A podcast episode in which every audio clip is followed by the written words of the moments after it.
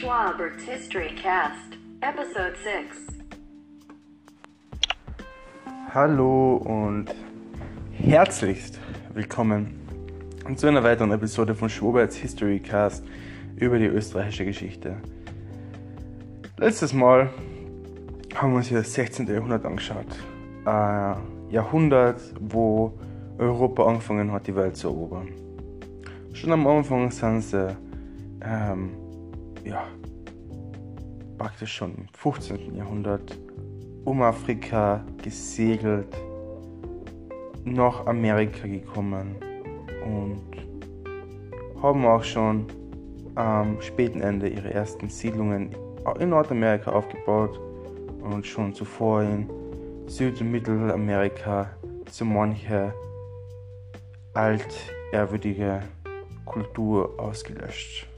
Viel ist geschehen und wir haben uns nur einen kleinen, ja, einen kleinen Mikroprozess in diesem ganzen Mechanismus angeschaut, eben von die Habsburger, wie sie die Reformation erlebten, was an und für sich so bedeutendes Ereignis war und das neben den ganzen Ereignissen, die es uns noch so auf der Welt gegeben hat.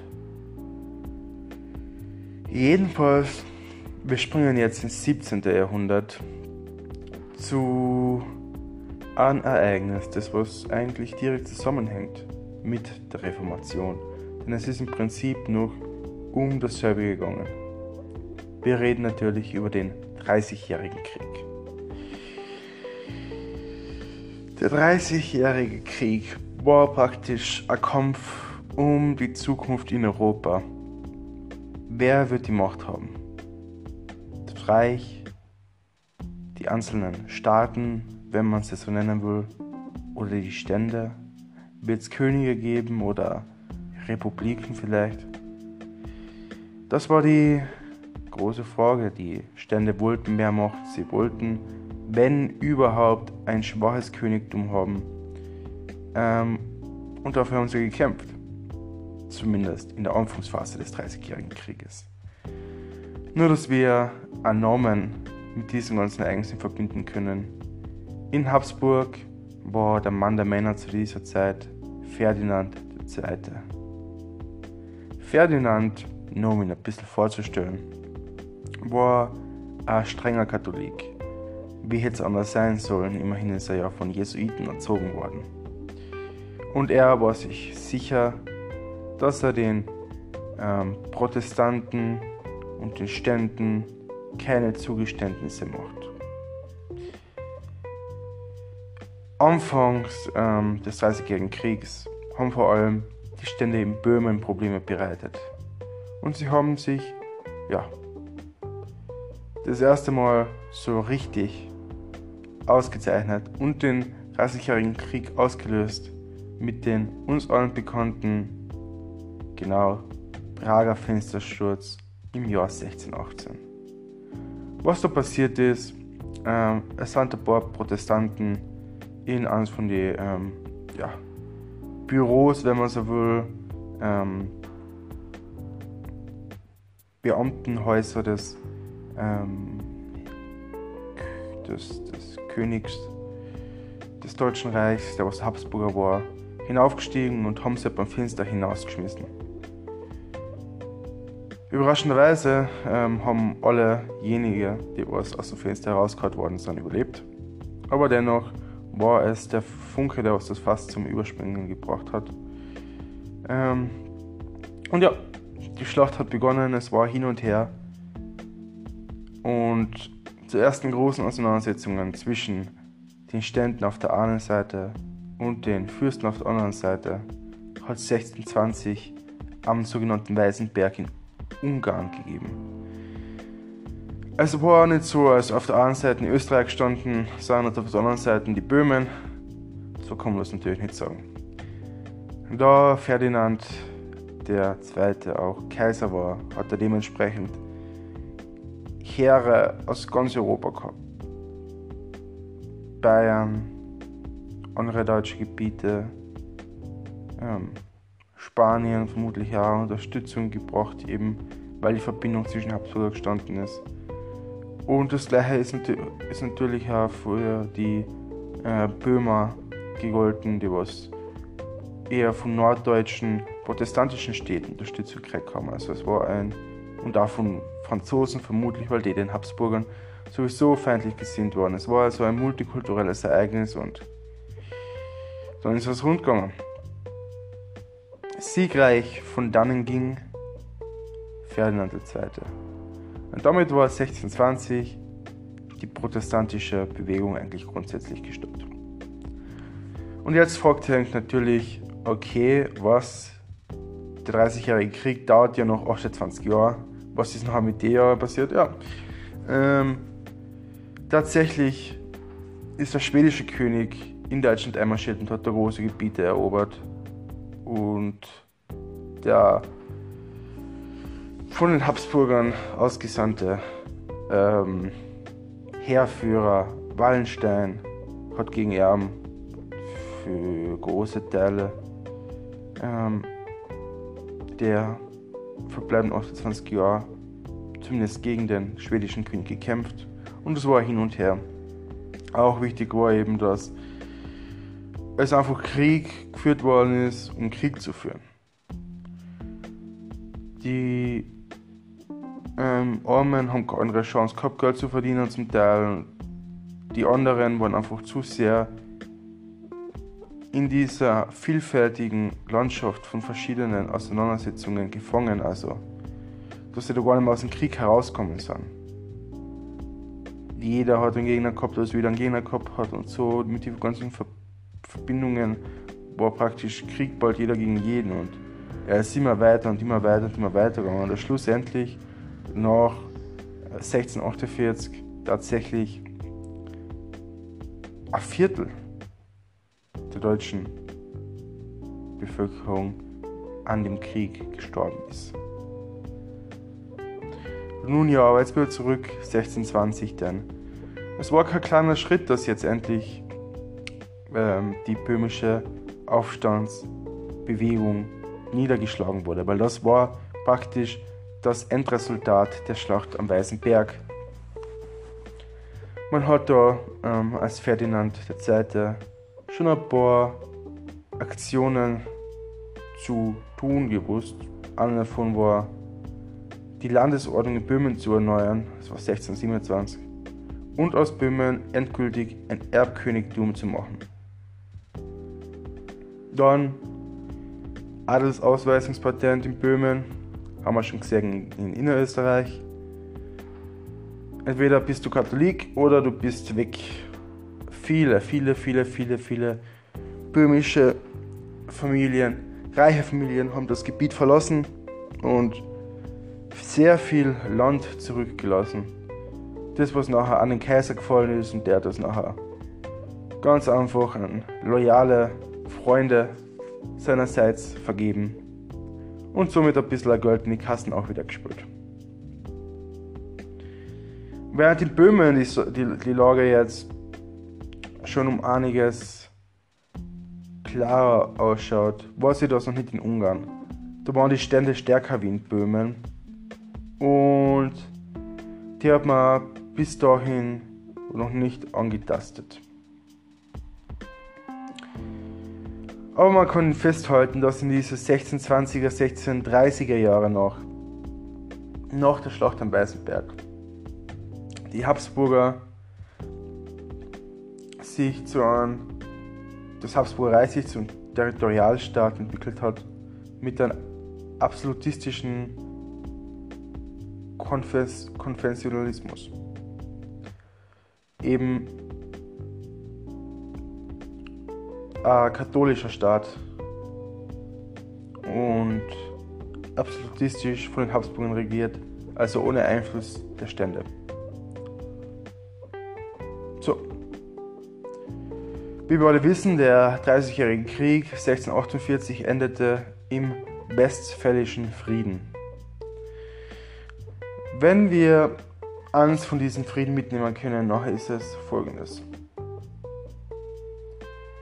Das Reich und die Kaiserposition, also das Reich im Sinne des Heiligen Römischen Reichs, ähm, wurde geschwächt. Hat nicht mehr die Bedeutung gehabt, die was es davor gehabt hat. Aber der, die Position der Habsburger in ihrem Territorium wurde gestärkt und mit dem Westfälischen Frieden wurde praktisch die Grundlage für absolutistische Herrschaft gegründet. Absolutistisch, da werden wir später auch noch in Frankreich sehen, Ludwig XIV. und so weiter und so weiter. Jedenfalls, wir springen wieder 10 Jahre in die Zukunft. 1648 kommt Leo, 1658 kommt Leo, Leopold I. an die Macht.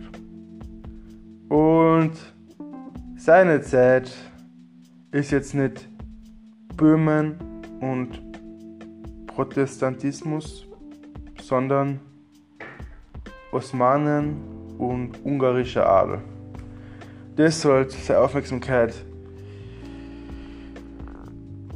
definitiv bis 1705 oder ein bisschen, bisschen davor ähm, auf sich ziehen.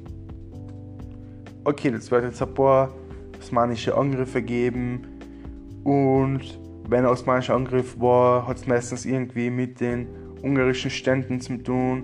Aber grundsätzlich ist es folgender Kampf, der uns bevorsteht. Die Osmanen wollen nach Mitteleuropa, sie wollen das Abendland erobern. Sie wollen Wien erobern. Sie hätten gern den ähm, Reichsapfel am Stephansturm. Das ist ihr Ziel.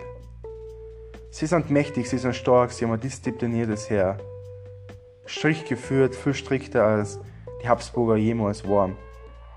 Ähm, und die Ungarn hingegen wissen nicht so recht, was sie sein wollen. Auf der einen Seite haben sie die Habsburger, auf der anderen Seite die Osmanen. Wohin kehren sie? Sind sie jetzt ein westeuropäisches oder osteuropäisches Land? Oder sind sie vielleicht ihr eigenes Bindeglied? Man weiß es nicht genau. Der Adel in Ungarn sagt, wir sind unser eigenes Bindeglied, wir brauchen weder die Osmanen noch die Habsburger. Im Westen, wo die Habsburger regieren, denkt man habsburgisch. Aber man ähm, fordert praktisch für die Untergebung der Habsburger, dass die Osmanen aus dem Land vertrieben werden. Und ja, unter den Vorzeichen ähm, trifft der osmanische Großvezier Körprülü die Entscheidung, nach Westungarn aufzubrechen. Und damit 1663 sind wir jetzt schon, den seit 1606 anhaltenden Status quo, also einen Frieden, den es seitdem gegeben hat, zu beenden. Jedoch sollte er in Mogersdorf ein Jahr später gegen Habsburg das erste Mal verlieren ein bedeutender Sieg, nicht unbedingt, um die Osmanen jetzt für alle Zeiten vom Leibe zu halten, weil das wird nicht passieren. Aber um zumindest den Glauben an die Unbesiegbarkeit der Osmanen aufzulösen. Nun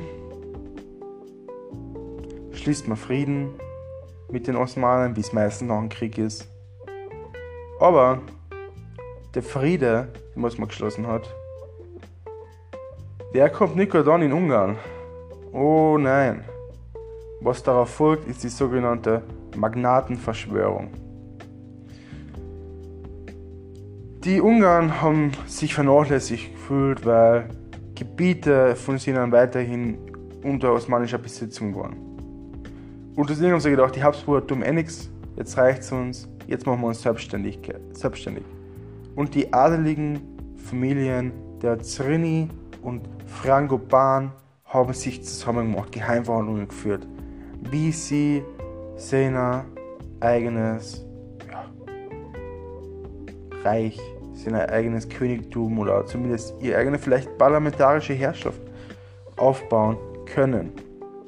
Ähm, Aber jedenfalls, zuerst müssen sie einmal gegen Habsburger gewinnen, weil die kriegen natürlich Wind von seinen ähm, Plänen, auf kurz oder lang. Und ja, es kommt zur Auseinandersetzung, weil halt die Ungarn aber verlieren.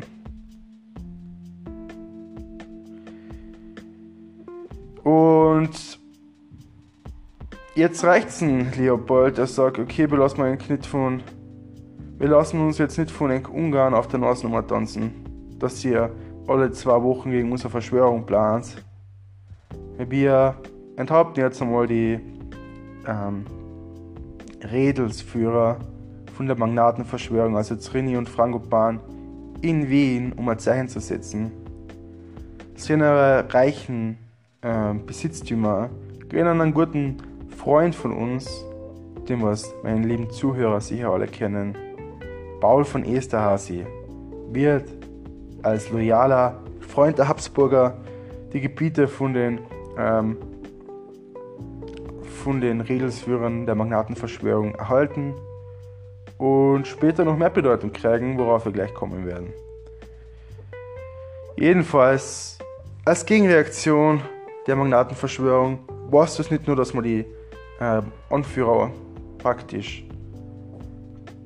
behauptet, sondern man geht noch weiter und leitet nun, so wie auch in Böhmen, die Gegenreformation ein und möchte in Ungarn jetzt auch absolut regieren. Das ist im Jahr 1680. Aber der Versuch trifft auf starken Widerstand in ganz Ungarn. Die Koruzen, wie sie sich nennen,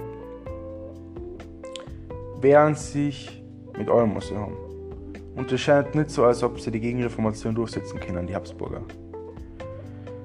Also muss ein Reichstag eingeführt werden. Der wird in Ödenburg abgehalten. Und dann kommt es zu einem Kompromiss. Anstatt von Wien aus durch die Habsburger regiert zu werden, bekommen sie praktisch ihren eigenen Palantin das ist sozusagen ein eigener Verwalter über Ungarn zurück. Und der sollte, wie schon bereits angeteased, Paul Esterhazy werden. Ebenso wird die freie Religionsausübung wieder den Ungarn geschenkt. Ähm, und da ist man jetzt. Also zuerst geht es mehr in die eine Seite, dann zuerst in die andere Seite, dann trifft man sich irgendwo in der Mitte. Und ja, natürlich waren die Habsburger oder die Ungarn nicht wirklich zufrieden damit, aber lange Zeit kann man nicht drüber nachdenken, denn während diesen ganzen Spektakel und den Ödenburger Reichstag braut sich wieder etwas in Reich der Osmanen zusammen. Wir haben einen neuen Großvezier, den Kara Mustafa, und der macht einen erneuten Angriffskrieg mit dem Ziel Europa, Mitteleuropa, Wien. Wie ich schon gesagt habe, sie wollten den Reichsapfel und das war der Angriff, mit dem sie ihn holen wollten. Unglaublich große Herrscher sind über Ungarn hinweggefegt und standen nachher bereits im selben Jahr 1683 vor den Toren Wiens. Wien hat zu dem Zeitpunkt eine ja, Stadtmauer gehabt, die was für die ähm, Osmanen unüberwindbar war. Scheinbar. Aber sie waren so zahlreich und auch gut versorgt, dass sie einfach belagert haben und die Wiener von ihrer Lebensmittelzufuhr abschnitten. Und das ging so einige Monate dahin. Der Leopold hat Wien schon längst verlassen aus Angst, dass es die Osmanen bald erobern könnten und ist nach Passau gegangen, das ist in Oberösterreich, wenn man da ist. Jedenfalls hat es nicht gut ausgeschaut für die Österreicher. Aber Gott sei Dank waren sie schlau genug, schon in den Jahren zuvor mit den Polen einen Vertrag abzuschließen, dass sie gemeinsam gegen die Osmanen kämpfen. Und als die Polen und auch von Leopold I. als König im Heiligen Römischen Reich, im Deutschen Reich, ähm, angeforderten Reichstruppen, die aus A zugekommen sind, haben sie die Osmanen angegriffen, also die Polen und die Reichstruppen mit den Habsburger Wienern. Und sie konnten ähm, Wien von der Belagerung befreien. Es wird überliefert, und habe es ja schon gehört, dass nach genau jener Belagerung die Türken so schnell flüchten mussten, dass sie all ihre Kostbarkeiten und orientalische Schätze in, den, in der Zeltstadt, die was vor Wien aufgebaut worden ist, liegen gelassen haben. Kaffee,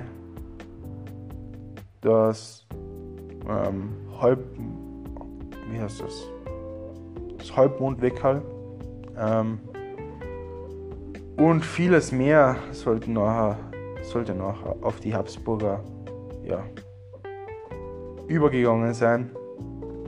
Aber tatsächlich waren viele von ähm, diesen ja, Luxusgütern schon bereits länger in Europa vorhanden und nicht erst seitdem. Was wirklich gefunden worden ist, kann man so genau sagen, aber es ist trotzdem eine schöne Geschichte, dass wir so ein bisschen was von der orientalischen Kultur übernommen haben. Aber es nicht wirklich ähm, diese Übernahme von diesen Dingen auf einer sehr schönen Geschichte gründete. Jedenfalls. So, Wien ist frei. Was jetzt? Was jetzt? Ich sage nur so viel, die Habsburger haben genug gehabt und anstatt zu sagen, okay, ich schließe mal Frieden, machen wieder einen Status Quo oder was auch immer, haben sie von Verteidigungsangriff, ähm, von einem Verteidigungskrieg ja, zu einem Angriffskrieg umgeschalten. Sie sind den flüchtenden Osmanen hinterhergezogen und durch eine taktisch kluge Einbindung der Donau als Versorgungsstrecke sind sie durch Ungarn durchgezogen und haben da die Osmanen vertrieben. Also 1183 haben sie sich in Wien von den Osmanen befreit.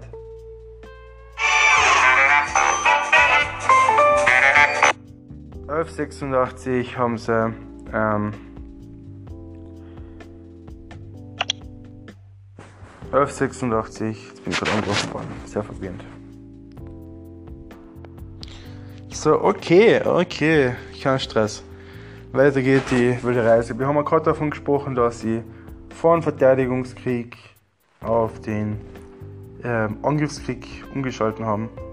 Und nachdem Wien entsetzt worden ist, also der Entsatz Wiens ähm, geschah, sind sie entlang der Donau durch Ungarn gezogen und haben 1686 Ofen zurückerobert und bis 90 sind sie das in den 1520er Jahren eroberte, haben sie das in den 1520er Jahren eroberte Belgrad ja, für sich in Anspruch genommen. Und während sie ähm, so durch Ungarn gezogen sind und die Osmanen vor sich hertrieben und ja, wie ein wilder, reißender Strom einfach weggeschwemmt haben von der ungarischen Tiefebene, haben sie auch die ungarische Oppositionsbewegung weitgehend vernichten können. Das war so eher Seitenprojekt. Alle, die was noch was gegen die Habsburger zum Sagen gehabt haben, die sind gleich mit den Osmanen vernichtet worden.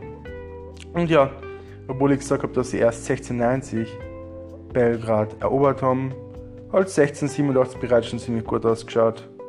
Und da hat man beim Reichtag in Pressburg beschlossen, dass Ungarn jetzt auch neben Böhmen habsburgisches Erbkönigtum wird.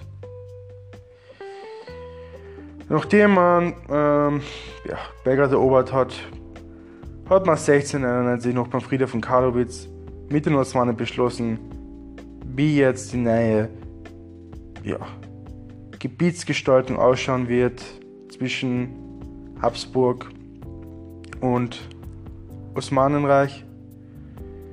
Und ja, schlussendlich hat man ähm, als Habsburger Siebenbürgen, die restlichen Teile Ungarns, das Tremeswarer Banat, Kroatien und Slawonien erhalten.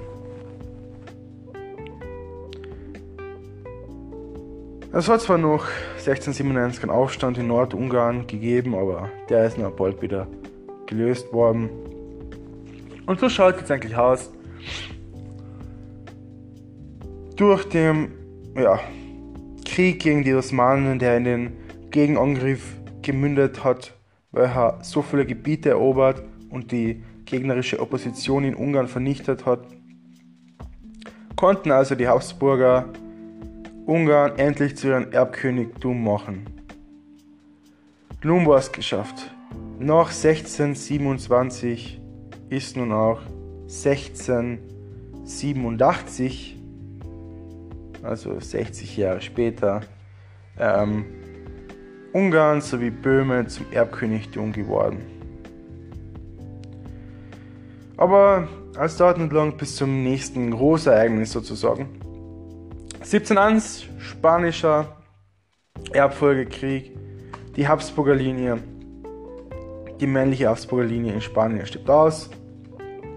Krieg zwischen den verschiedensten äh, Ländern Europas, die natürlich einen Happen haben wollen an diesem reichen spanischen Gebiet, was vielleicht noch vor 100 Jahren wesentlich reicher war, aber noch immer recht ansehnlich und definitiv eine kleine und nette Addition für ein Reich. Schlussendlich dauerte der spanische Erbfolgekrieg bis 1704. Ähm, klaren Gewinn hat es nicht gegeben.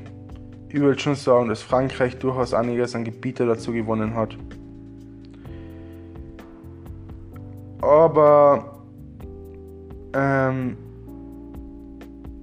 durch Frankreich schon eine französische Familie ist nachher nach Spanien gegangen, war mit alles täuscht.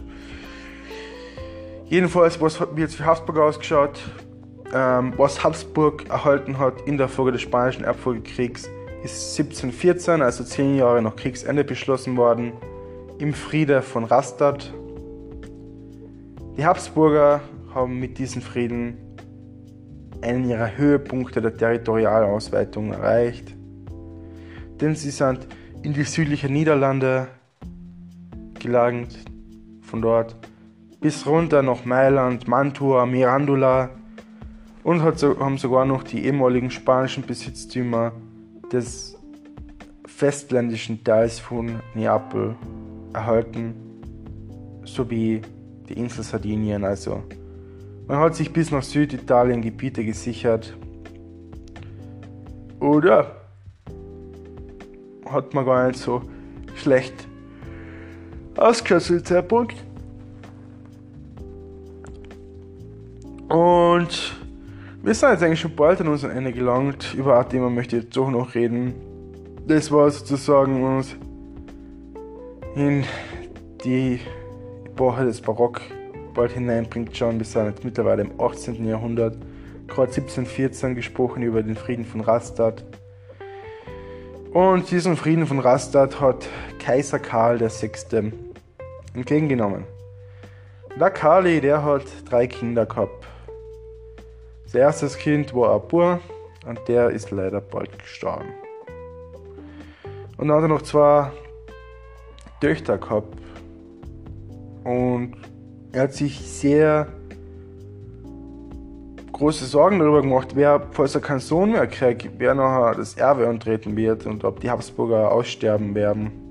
Und dort einen recht klugen Schachzug gemacht, nämlich er hat einen Vertrag aufgesetzt, der Urkunde, nämlich die sogenannte pragmatische Sanktion.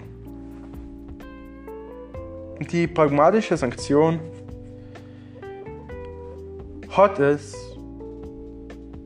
einerseits ermöglicht, dass der nächste Habsburger Erbe kein Erbe, sondern eine Erbin wird. Also auch in weiblicher Linie können sich die Habsburger vererben und die Herrschaft antreten.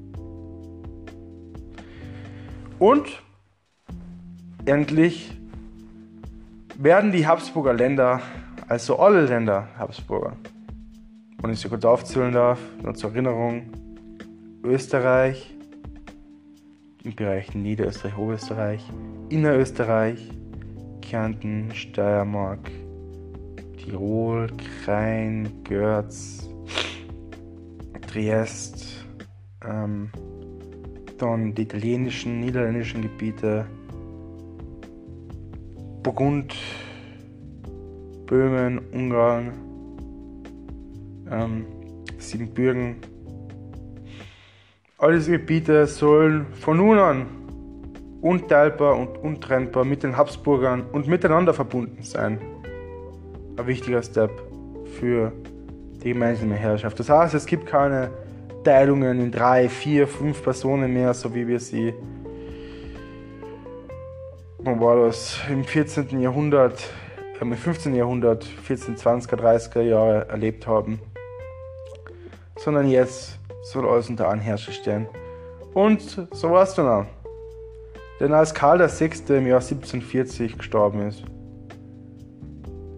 hat nicht seine Tochter Maria Anna den Thron bestiegen, sondern seine Tochter Maria Theresia.